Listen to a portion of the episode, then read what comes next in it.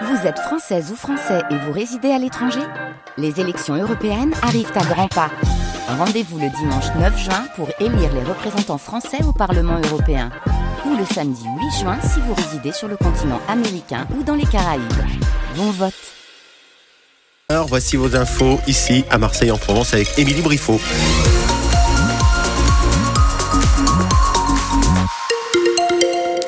Sur la route Philippe, il y a trois accidents. Toujours en cours pour euh, Marseille. C'est Marseille qui est concerné par euh, ces, ac- ces accidents sortis euh, du tunnel à Vieux-Port. Je regarde encore sur la carte, c'est bien compliqué ce matin. Donc c'est dans le sens Martigues vers la 50. À la sortie du tunnel Vieux-Port, un accident. Vous pouvez quand même prendre le tunnel Prado-Carénage. Et un deuxième accident un peu plus loin qui engendre un bouchon de 3 km. Si vous arrivez sur Marseille par la 50, Aubagne-Marseille, une bonne demi-heure pour faire cette portion d'autoroute puisqu'il y avait eu un accrochage au niveau de la pomme en direction de Marseille. Et prudence car il va pleuvoir toute la journée. Oui, avec de la pluie du matin au soir, peut-être plus soutenu cet après-midi. Un vent d'est qui va atteindre les 60 km en rafale aujourd'hui. Température 14 degrés au réveil à Marseille, 15 degrés à Toulon, 12 degrés à Aix-en-Provence, 8 degrés à Gap, 9 à Digne. Et cet après-midi, 16 degrés à Marseille, 15 à Toulon, 14 degrés à Aix-en-Provence. Aubagne, euh, Émilie, une retraitée de 76 ans frôlée par une balle perdue. Danielle, elle habite la cité du Charel depuis 23 ans et ce mercredi soir, elle a eu la peur de sa vie. Les 22 heures, elle regarde tranquillement la télé dans son salon quand une dispute éclate dans la rue. Une balle perdue va alors transpercer son volet puis sa vitre. Les éclats l'ont légèrement blessée.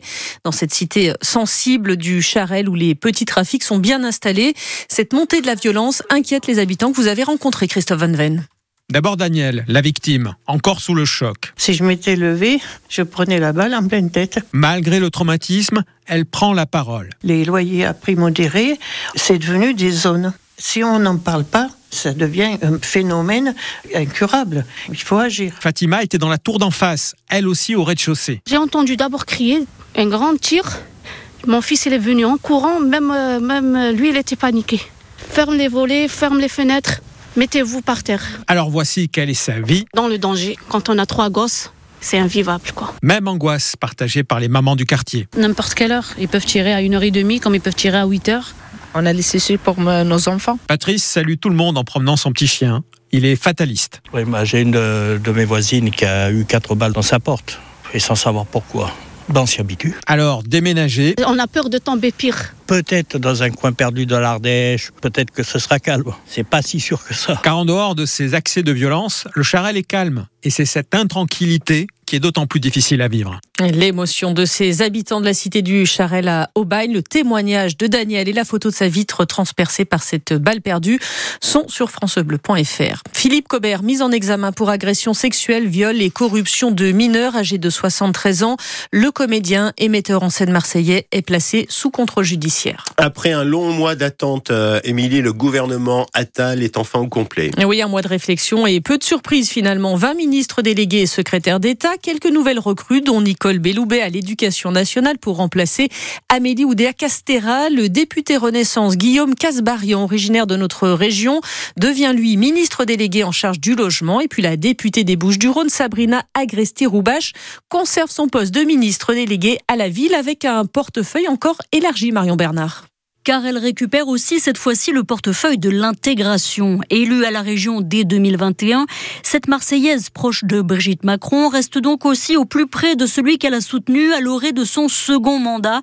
Emmanuel Macron ne l'a pas oublié, ni son parcours qui a mené cette fille de parents algériens, née dans les tours de la très modeste et difficile cité Félix Pia, jusqu'aux dorures de l'Élysée, où elle va prendre en charge ce dossier qu'elle incarne pleinement. Guillaume Casbarian, qui arrive lui au logement, est également né à Marseille. L'élu Renaissance a passé son enfance à Aix ou à Pélissane avant de s'installer en Eure-et-Loire. Le libéral va devoir s'atteler à un ministère en souffrance et à un dossier brûlant dont Marseille fait aussi largement partie. Enfin, il y a les déçus, comme le député salonnais Jean-Marc Zulesi, fidèle macroniste de la première heure, dont les expertises au transport et à l'environnement lui avaient fait espérer être récompensé. Ce ne sera pas pour cette fois-ci. Et pour la composition euh, complète de ce nouveau gouvernement, rendez-vous sur euh, francebleu.fr. Il va falloir bientôt lever le pied sur plusieurs autoroutes marseillaises. Et oui, car à partir du 19 février, la vitesse autorisée va être abaissée de 20 km heure sur plusieurs portions de la 50, la 55 et la 7. Décision de la métropole pour plus de sécurité, mais également pour limiter le bruit et la pollution. La ville de Marseille veut muscler sa brigade sur de l'environnement. Et pour cela, 10 nouvelles caméras mobiles et 7 agents supplémentaires. Ils vont traquer les dépôts de déchets sauvages. Et à Marseille, ces dépôts sont très nombreux, notamment dans le 15e arrondissement, autour de l'hôpital psychiatrique Édouard Toulouse. Situation invivable décrite par Kader Benayeb, secrétaire général du syndicat Sud Santé des montagnes de déchets. Il y a des matelas euh, pour lesquels euh, on trouve des punaises de lit et des cartons, des déchets. Euh, derrière, ça favorise la prolifération de nombreux nuisibles, dont les rats. Il y a aussi les stationnements sauvages avec des, cadavres de voitures, des, véhicules incendiés. Nous, on essaie d'alerter parce que ce qui se passe ici, ça ne se passe pas ni à la Timone, ni à la Conception, ni à l'IHU. Dire quand vous allez à l'IHU, ben, s'il y a une poubelle, elle est tout de suite ramassée. Et ici, c'est une zone de non-droit. On se croirait dans un autre pays et pas la France. Hein. on se croirait dans un pays du tiers monde quand on voit la saleté, les, cadavres de voitures, euh, des véhicules brûlés euh, et autres. Et témoignage au micro France Bleu Provence de Fred Chapuis. Une opération de police a eu lieu mi-janvier pour enlever les véhicules ventouses et lutter contre le stationnement anarchique. Mais de nouveaux déchets ont déjà remplacé. Alors que faut-il faire? On vous pose la question au cœur de l'actu juste après ce journal. Faut-il plus de caméras de, de policiers, punir plus sévèrement les dépôts sauvages?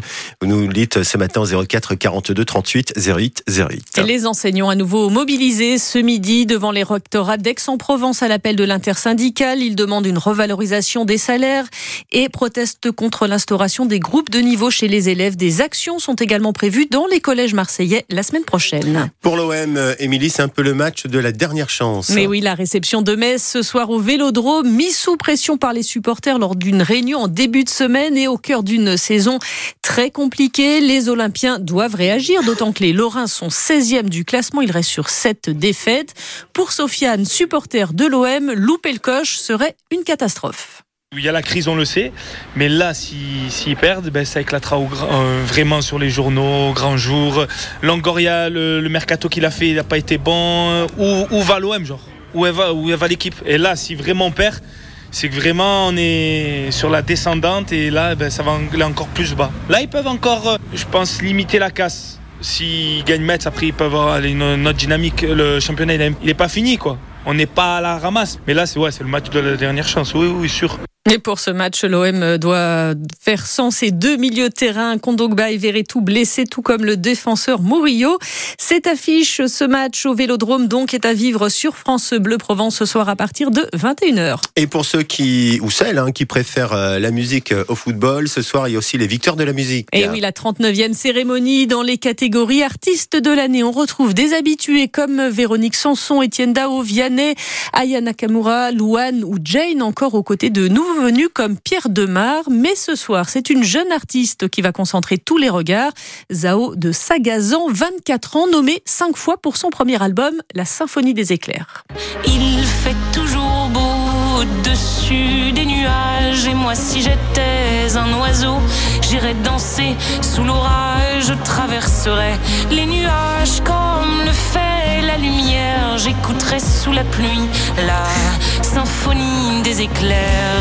Premier album, c'est ça Et voilà, c'est ça, premier album, la symphonie des, éclairs et cette cérémonie donc euh, ce soir à suivre. Et nommé cinq fois ce soir, donc euh, on croise les doigts pour elle. Et puis Émilie Mazoyer, on le rappelle, dans les coulisses hein, des victoires de, de la musique ce soir, émission à vivre dès 19h euh, sur France Bleu Provence.